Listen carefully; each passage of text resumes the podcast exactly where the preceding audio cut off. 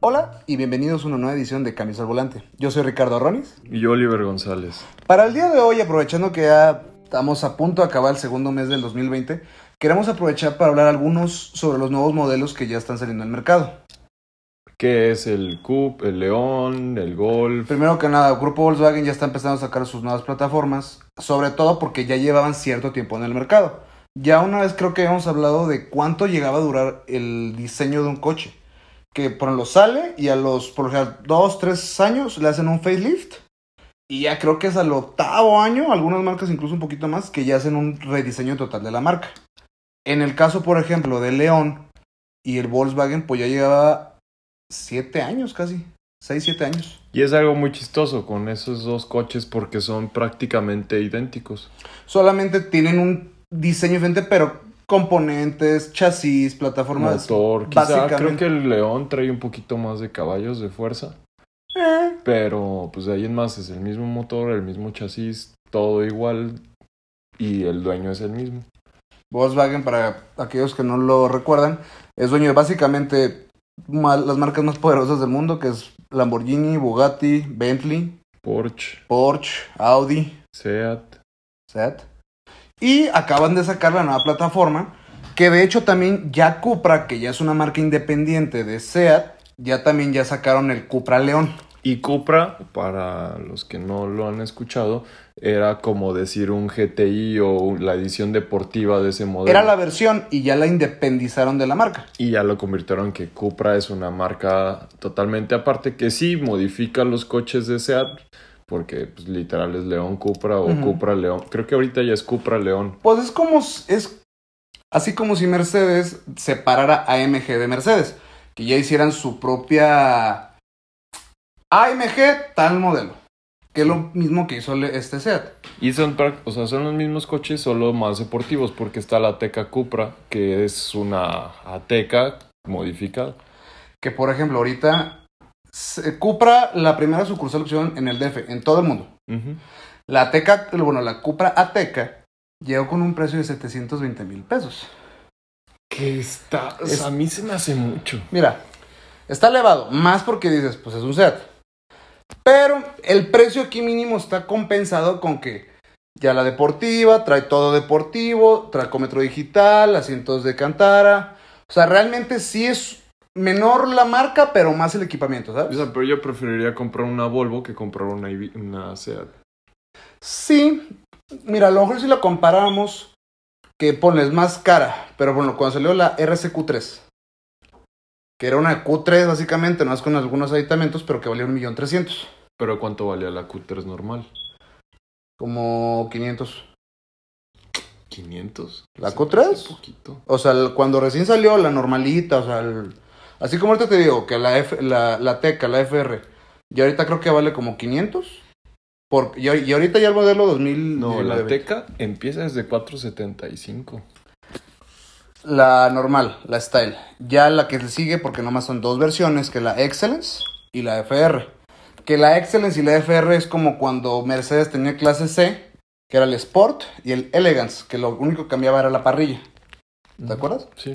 Ah, pues ahorita la, Elega- la Excellence es como más detallitos más como de lujo y el FR ya es más deportivo. Pero es que o sea, se me hace muy chistoso porque poco a poco se van, el- o sea, se van acercando a las marcas premium y pues eso no les conviene.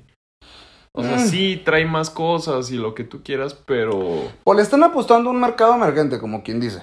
Porque volvemos a lo mismo, de hecho lo habíamos checado. Con lo que te cuesta la Teca, te puedes comprar una X2, te podrías ir por una Q3, o sea, O sea, es como lo que habíamos platicado acerca de lujo o, equita- o equipamiento. ándale. O sea, por- yo sí estuviera dispuesto a dar un brinquito por traer un coche de una marca premium. Sí. Ahí va, te digo, va a depender mucho de gustos. Yo te dije, a mí, a mí, me encantó la camioneta al grado que a lo mejor me la pensaba en decir, ay, pues chance y sí los pago, ¿sabes? Pero por la Cupra, Por la Cupra. Se me hace muy perra la camioneta. Cuatro escapes atrás, ya todo el frente es puro deportivo, detalles en cobre, techo panorámico, trae un motor, creo que es de cuatro cilindros turbo, 300 caballos. O sea, realmente es una camioneta, ah, como para el diario, pero ya interesante.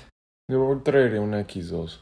También, te digo, vas, ahí depende que, qué tanto vas a querer. Si ya o sea, más ¿y estás de marca. acuerdo que es una camioneta? O sea, Sí. ¿quién co- sí, ponle que sí le pisas una camioneta, pero pues no eso es para correr. Más que nada que, bueno, depende mucho de las ciudades. Pero aquí en Guadalajara, por ejemplo, que hay baches, hay más.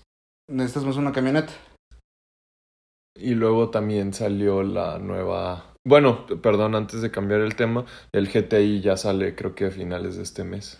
Sí, o a pero mediados subieron muchísimo el precio del GTI. Y el León también, el Cupra también. De todos, básicamente, pero yo me acuerdo hace unos años, el GTI valía 480 mil pesos, ponle. Ahorita ya son 560, 570. Es que ya es mucho. O sea, yo entiendo que sí, es un motor turbo, trae, o sea, es traer un Audi con emblemas de Volkswagen Ah, y exactamente. todo, pero pues ya es mucho. El precio. Pero, y eso es lo que hemos dicho, ya es mucho el equipamiento que traen, pero no dejan de ser una marca que, que dices, ay, prefiero, dar, prefiero pagar otra cosa. Pues es lo que le pasó en su tiempo a la Tuareg. Mm, que la era, cayendo o sea, a los pobres. O sea, que era, o sea, que era una camioneta, o sea, que era una camioneta muy bien equipada, pero dices, yo no, o sea, y la gente tiene la imagen de Volkswagen de que pues no son autos caros.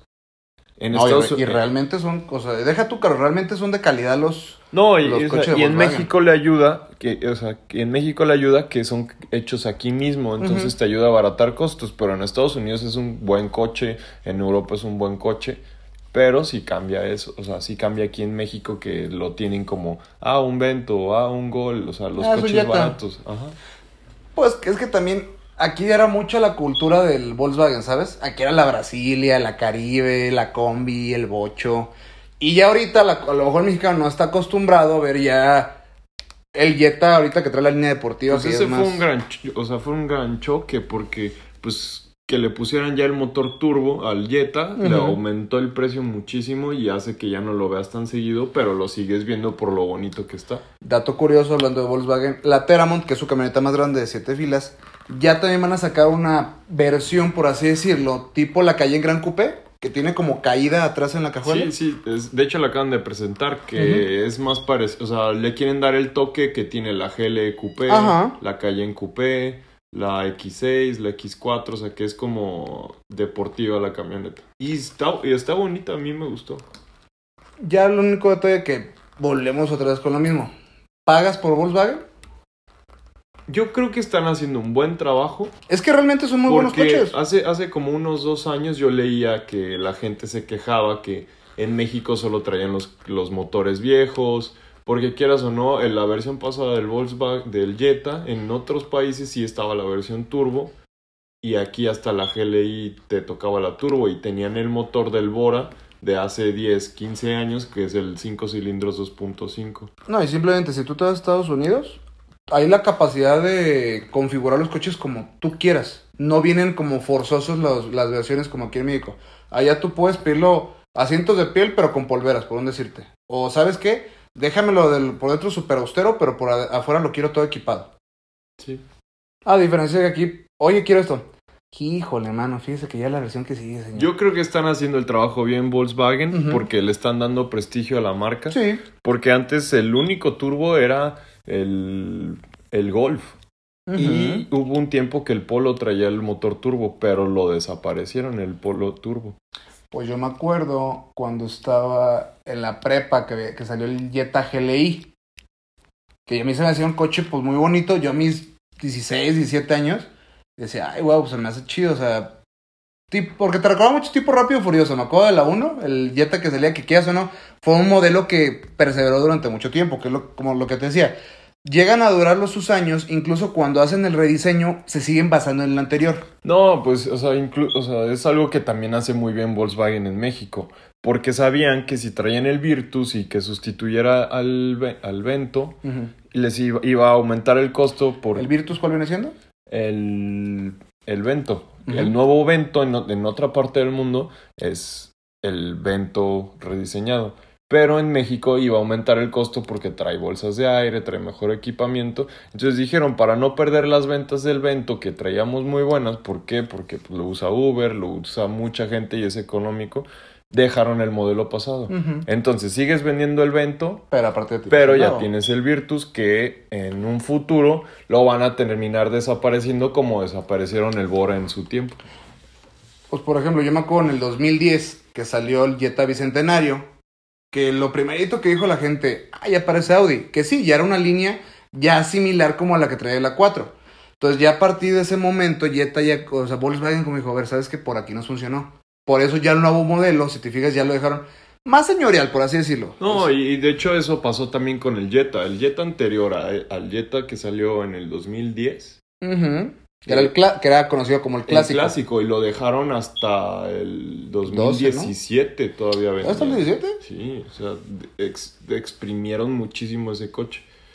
Porque lo interesante es eso mismo de los, de los motores viejos. Porque ese clásico todavía traía el motor 2.0 cuatro cilindros, sin Ujú. turbo, que gastaba más gasolina. Y ya el Vento, ya el, el Polo, el, el Gol traen la 1.6. Que de hecho es algo muy raro porque salió la, la T-Cross de Volkswagen. Ajá. Que lo chistoso es que esa camioneta se me hace muy cara y sigue trayendo el 1.6 sin turbo.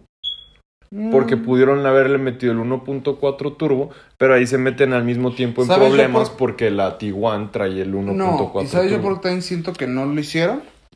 Porque también, quieras o no, la T-Cross compite contra la Arona, que es la de la SEAT.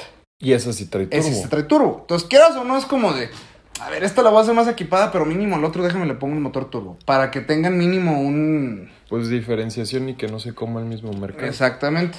Y también salió, ya cambiando de tema, el las, nue- las nuevas subs de Chevrolet.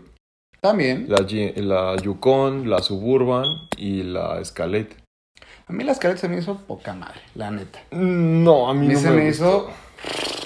Neta, neta, neta. O sea, de por sí a mí toda la vida me ha gustado Escalade. Siempre ha sido esa camioneta de... Yo creo que el modelo pasado es el modelo que más me ha gustado de Me Escalade. ves en la calle en mi Escalade going downtown in the city of LA.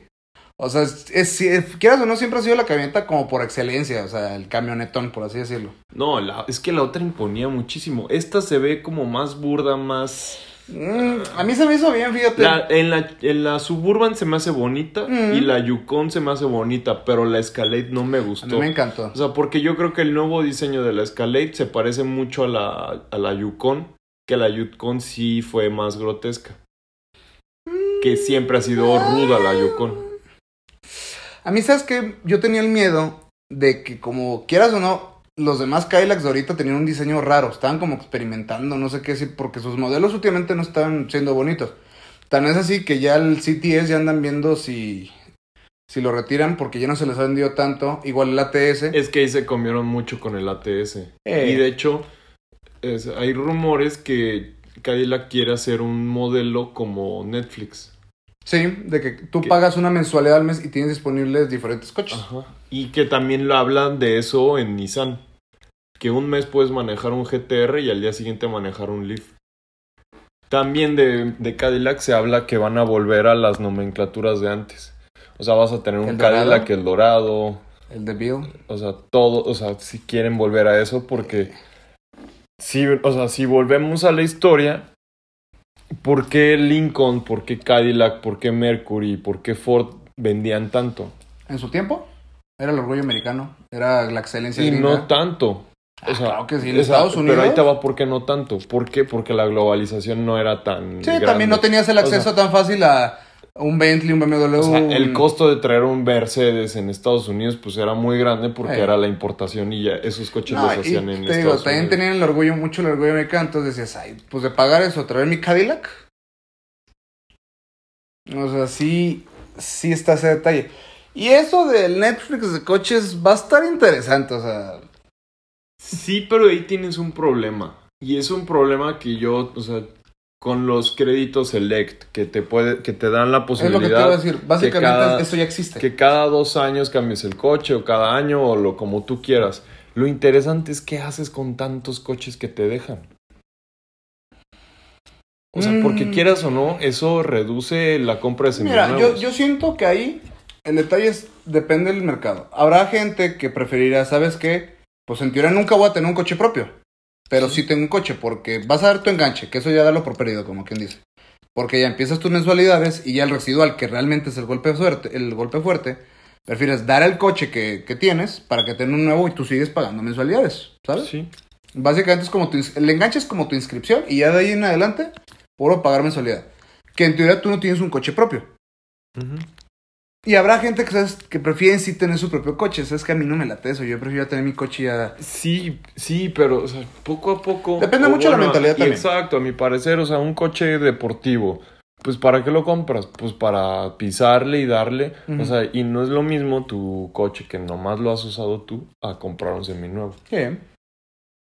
O sea, y habrá gente que sí prefiere un seminuevo. Sí, mucha, mucha la gente que, ¿sabes qué?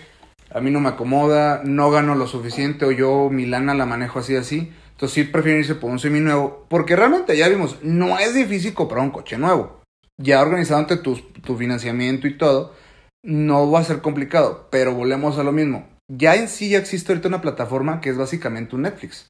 Tú das tu enganche, sacas tu coche a 2, 3 años, pasado ese tiempo te queda ya un residual fuerte, y la mayoría realmente, mucha gente da el coche para que le den otro. Sí, la diferencia es que eso es cada dos años. Sí, no, no- un día o No, dos hoy días. traigo un, un GTR y mañana un Leaf.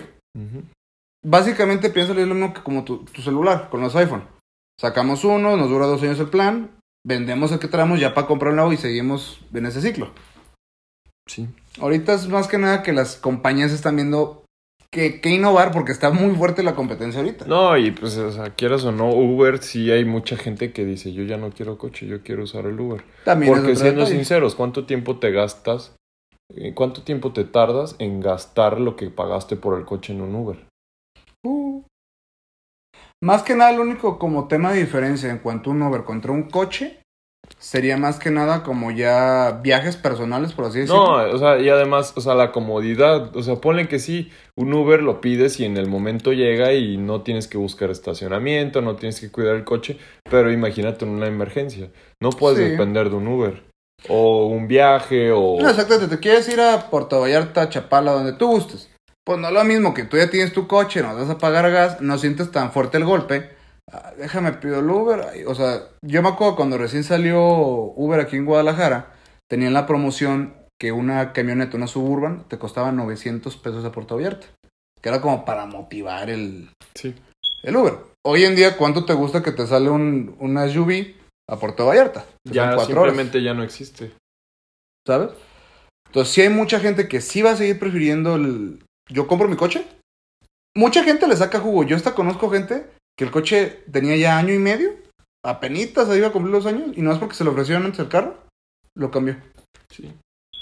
Que pues es básicamente el mismo coche, mi rey. O sea, podrías ya dejar de pagar. Pero la gente dice... Sí, también sienten ese gusto de que traen coche nuevo cada dos años. Sí, porque, o sea, si lo analizamos financieramente, no te conviene tanto. No, pues realmente voy a lo mismo. No eres dueño de nada. Sí, vamos a hacer un capítulo. Vamos a hacer un capítulo porque ya nos estamos yendo un poco del tema. Pero sí tenemos tema en concordancia. Vamos a hablar también ahorita de que la semana pasada fuimos a la presentación de la X6 aquí en Guadalajara. Presentaron la nueva X6 ya 2021. Que un tema que yo quería tocar es explicarle a la gente porque no mucha gente entiende por qué si estamos en 2020, o sea, inicios de 2020 ya están presentando los modelos del año que entra. Que esto creo que se empezó a dar unos años, pues ya hace bastantes años de que la agarraron ya, tipo el FIFA, básicamente. ¿Estás de acuerdo? Sí. Y incluso básicamente los coches vienen igual, pero ya los presentan y ya tengo ya los, o sea, ahorita que estamos 2020, ya tengo los 2021 por si quiere. O sea, ponle que la mayoría de las agencias van a presentarlo en julio, agosto. Finales del primer trimestre sobre todo. Ya entre ma- entre abril, entre abril y mayo, sobre todo cuando ya empiezan. Lo ¿Y fuerte. por qué hacen esto? Para Porque, porque no quieres que, quedarte con modelos Claro. pasados. De hecho, una vez lo dijimos, la mejor temporada para comprar un coche en sí, de- si no estás tan interesado en la nueva línea que vaya a estar, si tú realmente sabes que yo quiero ese, ya vi el nuevo modelo y la neta no me late, lo ideal es esperar entre diciembre y enero, que ya están liquidando los modelos que les quedan, es cuando mejores ofertas vas a agarrar. Porque ya sobre todo, si ya tienen encima los nuevos modelos, lo que ya quieren es deshacerse de los que les quedan. Entonces puedes agarrar realmente un buen trato. Y retornando de que fuimos So- a la... Solo que tienes que fijarte si tú si va a cambiar la línea o no. Ah, no, yo digo, porque hay mucho, sobre todo mucha gente no está interesado de que dices, ay, ¿sabes que Por la diferencia de precio, yo la neta prefiero esta que tal. Pero si ya vas a gastar, lo preferible es que no pierdas dinero. Sí, porque quieras o no, cuando cambia la línea se barata el precio. Yo tengo un familiar que por no checar, compró una Honda, la CRB, cuando todavía era redondita. La compró cuatro años, digo, no cuatro años, cuatro, cuatro meses antes de que salía la nueva.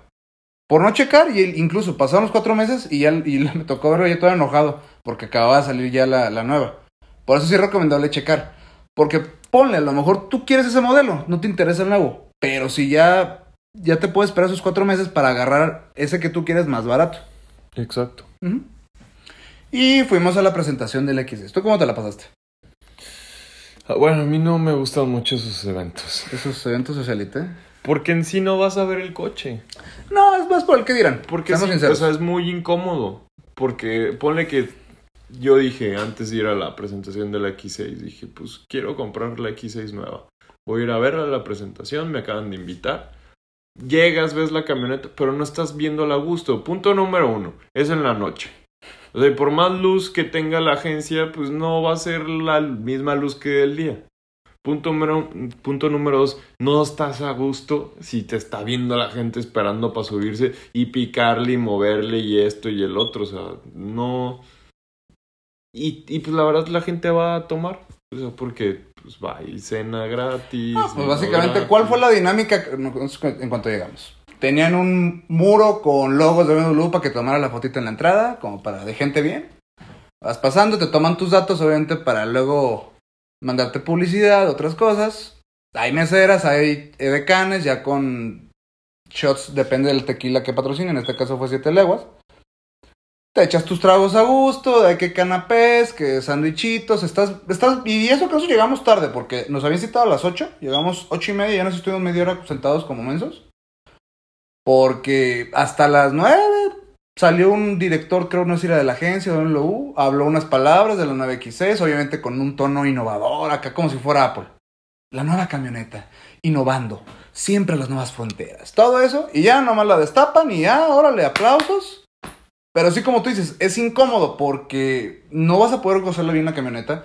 Yo me, yo me quise subir a la parte del piloto, me esperé 20 minutos para poder subirme, ya como por fin vi que no había gente, estaba un señor, que ya había terminado de ver la camioneta, me acerco, se aventó 5 minutos jugando con el, asiento, con el asiento, arriba, abajo, izquierda, derecha, arriba, abajo, ya hasta que me desesperé y me fui, se bajó, ¿sabes? Y entonces no gozas la camioneta como tal.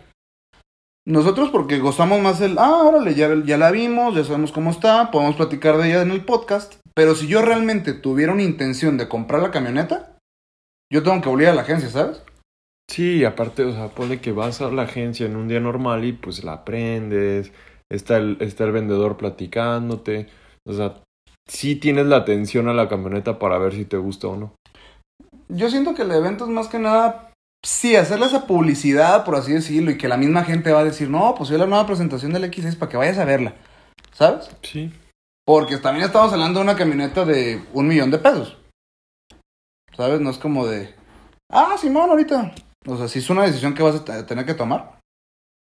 Y sobre todo que te guste la camioneta, porque ya traen, ahorita BMW trae una línea muy chida, pero también sus competidores no se quedan atrás. Mercedes y Audi, la neta, también... ¿Qué piensas de la camioneta? ¿Del X6? Me gustó, pero algo le falta, la neta. Está muy chida y todo, pero... Ay, ya le metió en tecnología, ya tiene más tecnología. Pero no siento esa sensación de un coche premium, no sé si me entiendes. Sí, o sea, yo sí siento eso, pero porque pues es un BMW, Ujú. traes todo. sí, traes ves el emblema, lo que tú quieras. Pero lo- ahorita Mercedes, sus interiores, sea, la neta se me están haciendo que están llevando Es que tristemente BMW inició ese tipo de camionetas, pero Mercedes llegó a robarle Les comió el mercado, la neta, porque... Yo te lo dije, impone una, una GLE Coupé. Deja tú que imponga. El, por dentro realmente se siente más. mm, ¿Cuál es la palabra? Más fino. Mercedes que un BMW. Sí, trae muy buena tecnología ahorita BMW, la verdad. Ya trae hasta el sensor que con hacer. Con simplemente girar tú el dedo. Puedes subir la música, puedes hacer comandos simplemente con hacer gestos con la mano. Que ya es algo tecnológico, lo que tú quieras. Pero no tienes esa sensación ah, como la tienes con el nuevo CLA, por ejemplo, que hasta el volante ya es una sensación diferente. Pues el volante tiene touchpad en Mercedes. No, y que era antes ese volante solo venía disponible para los AMG. Y ya Mercedes se puso pilas y lo integraron. Aparte, otra cosa que fue una maravilla de Mercedes que dije, esto es- ya se comió en el mercado, la parrilla panamericana. Sí, que la parrilla panamericana es la parrilla de Mercedes que solo lleva líneas verticales. La única diferencia es que no tiene un- una separación como la tiene W. Porque BMW son dos parrillas, Sí, pero que ya dos es continua. Pero lo que se me, se me hizo muy listo de Mercedes es que tienen disponible la parrilla para todos los modelos. No es solamente a tal versión, no. O sea, la parrilla tú la puedes pedir para tu clase A, para tu eh, clase C, para tu clase E, que tú quieras. Básicamente la pulsera de Pandora para los hombres. ¿Estás de acuerdo? Entonces, sí está esta competencia ahorita muy cabrona de los autos nuevos, sobre todo porque, como tú dices, Volkswagen la está haciendo bien, pero las Premium todavía la está haciendo mejor. Sí. Entonces está ese complejo de que, ay, ¿en qué gasto mi dinero? Sí, es la diferenciación y, o sea, y convénceme. Claro. Quieras o no, hace unos años Mercedes no estaba tan a la vanguardia como BMW. Yo me acuerdo que hasta se me hacían austeros por dentro, Sí. la neta. Y ahora eso está pasando. O sea, yo creo que en interiores va perdiendo Audi.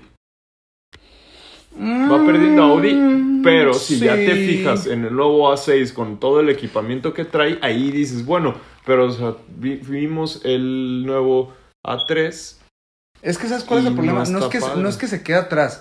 El problema de Audi es que está dejando la calidad, por así decirlo, hasta las versiones ya ultra mega top, ¿me entiendes?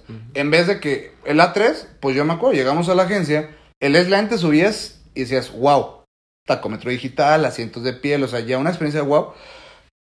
Pero 750 mil pesos ya porque trae todo el equipamiento deseado. Y, Y, es un A3. y es una 3. Y ve el tamaño. Y ya nos fuimos a checar los otros, las otras versiones. Simplemente el de entrada sigue siendo un coche caro para su tamaño.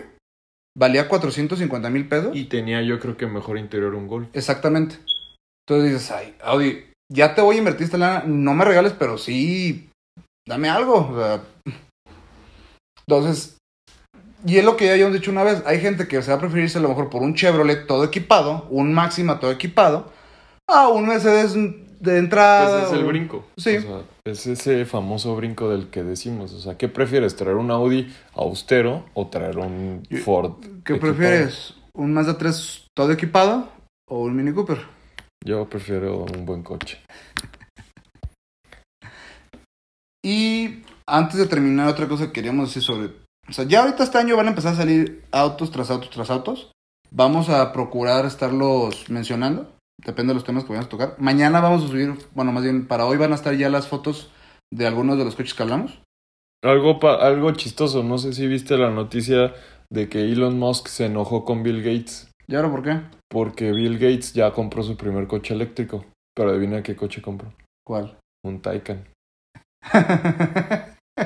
Salió Elon Musk a decir que cómo es posible que Bill Gates haya comprado un Taycan si Tesla va seis años adelante en la industria. es que no compró un Taycan, mi rey, compró un Porsche. Ajá. Serás muy Tesla, pero Porsche es Porsche. Y se decirte. enojó, pero y también ya trae su historia de discusiones con Bill Gates. Creo que Elon Musk se ha peleado con Bill Gates, con este Mark Zuckerberg, pero Pelea de ricos, como que se peleó, o sea, se peleó porque Bill Gates y compró un Taycan. Pero siendo sinceros, ¿Lo pues, culpas? No, pues Porsche es Porsche. Porsche es Porsche. Y la neta ya lo vi. Está pasado de lanza el Taycan, güey. O sea. Antes de terminar el capítulo de hoy, viene la hojita parroquial de la Fórmula 1. Ya iniciaron las pruebas.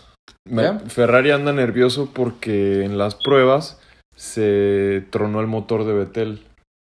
Entonces, pues iban muy confiados y pues ahora sale esto. O sea, se- Las pruebas vienen siendo como a calificar, por así decirlo. No, no, no. O sea, creo que es un mes antes o una semana. O sea, la temporada empieza hasta marzo, pero eh, se, o sea, tienen un fin de semana o una para semana, no recuerdo, para probar las mejoras y tener tiempo antes de que inicie la temporada para modificar lo que no te funcionó. ¿Te imaginas que ahí marca el Inge, pero en chinga, cabrón? Tienen que arreglarme esto. Porque, o sea, un Fórmula 1 no lo puedes rodar. O sea, no puede levantarse un día el director de Ferrari y decir, hey, hoy nos vamos a hacer pruebas. O sea, hay tiempos establecidos para las pruebas para que sea competitivo todo. No, y cu- cual- cualquier mejora tienen que hacerla con un proceso, me imagino, ¿no? Sí, eh, tenemos pendiente el capítulo de la Fórmula 1, que me gustaría hacerlo antes de que empiece la temporada. Pero, o sea, en cuanto empiece la temporada, se limitan. O sea, creo que tienen solo dos motores para toda la temporada. Entonces, pues tienes que ir administrando, tienes cierta, ciertos números de cajas de cambios, ciertos turbos. O sea, y, en, y si lo cambias del, o sea, si calificaste en primer lugar y cambias la transmisión porque sientes que va a tronar en la carrera, pierdes las posiciones y arrancas en último lugar. ¿Por qué? Porque pues traes una transmisión nueva y en teoría te va a funcionar mejor.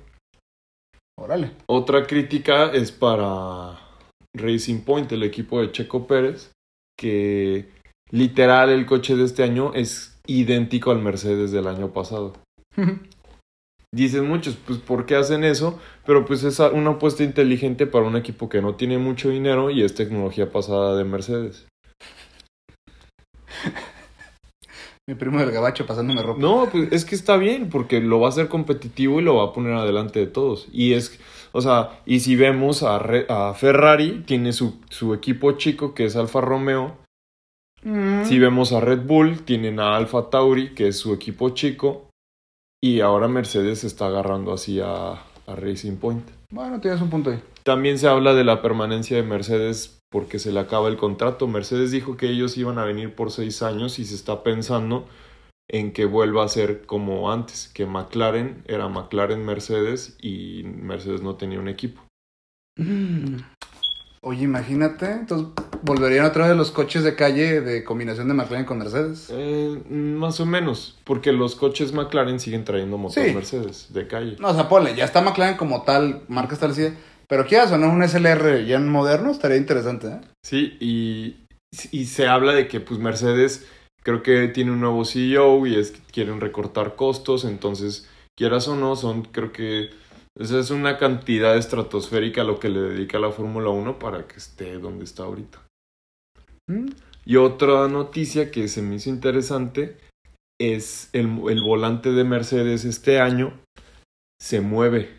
O sea, llegas a una curva y al mover tú el volante hacia adelante o hacia atrás, la suspensión se, se mueve para ahorrar el desgaste de las llantas y carga, o sea, más aerodinámica para que elimine el choque del viento que eso le va, le va a dar un plus a Mercedes increíble. Lo pueden o sea, ¿pero es tecnología nueva implementada por ellos? Sí, o sea, ellos diseñaron el volante para que, o sea, de cuenta, se ve el volante y el tubo que va, o sea, empotrado el volante, se mueve hacia arriba, hacia abajo, hacia adentro, hacia atrás, y el piloto lo va a ir controlando para que pueda agarrar mejor las curvas. Le va a ayudar en aerodinámica y en desgaste de llantas.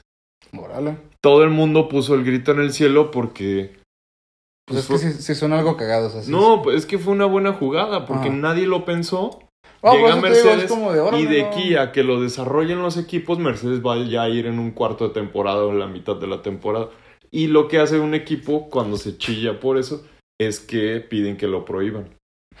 Pero Mercedes nada menso pidió permiso a la, a la, FIA antes de que lo sacaran. O sea, desde que tenían la idea ya habían pedido el permiso. Y la noticia que salió es que este año está permitido, pero en el 2021 que cambian las reglas otra vez, se va a quitar eso. Entonces Mercedes va a aprovechar. Te puedo decir que prácticamente afianzó su campeón, su el séptimo campeonato de Hamilton para que esté igual que Schumacher. Hmm. Es un mundo interesante. ¿Ya fueron todas las noticias de esta semana? Ya se está viendo que Aston Martin entre con Racing Point. ¿Ya viste que Aston Martin ya, ya entró al mundo de las configuraciones? Ya tienen todavía más opciones para configurar los nuevos coches. Hablando de eso. Presentaron sobre todo la nueva de la DBX. Ya un paquete de colores de interior y exterior para configurarlo como tú quieres. Y yo vi también que Porsche tiene como una, un área de personalización que le puedes poner tu huella digital al cofre. Eso es otro tema que vamos a hablar luego. Todas esas opciones ya de las marcas ya más arriba, tipo Rolls Royce. Que yo creo que es el más cañón que he visto. hay unos Rolls Royce que le, o no sé si es Bentley, que les ponen al tablero es base de una secuoya o no sé qué árbol extraño que literal ves la creo que es Rolls Royce que tiene nudos y todo eso Rolls Royce creo que es lo más posible pero bueno pero bueno les agradecemos mucho por escucharnos esta semana les pedimos que nos sigan en redes sociales estamos en Facebook e Instagram como Cambios al Volante nos vemos la siguiente semana Muchas gracias. Gracias.